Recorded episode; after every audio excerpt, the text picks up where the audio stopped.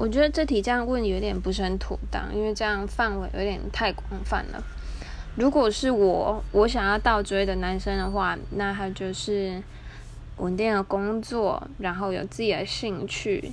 然后待人处事都非常好，人很善良、体贴、幽默，有自己的规划。重点是我跟他相处起来是非常轻松愉快的。那我觉得其实年纪不一样，你会喜欢跟憧憬的男生也不一样。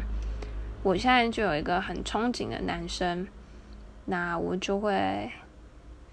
想办法想要靠近他一点，这样。所以我觉得目前这男生在我眼里就是有这些优点啊，他就是很会规划自己的休闲娱乐，你不会觉得他总就是总是无所事事待在家之类的，而且跟他谈吐聊天，你会都会一直非常有话题，不无聊。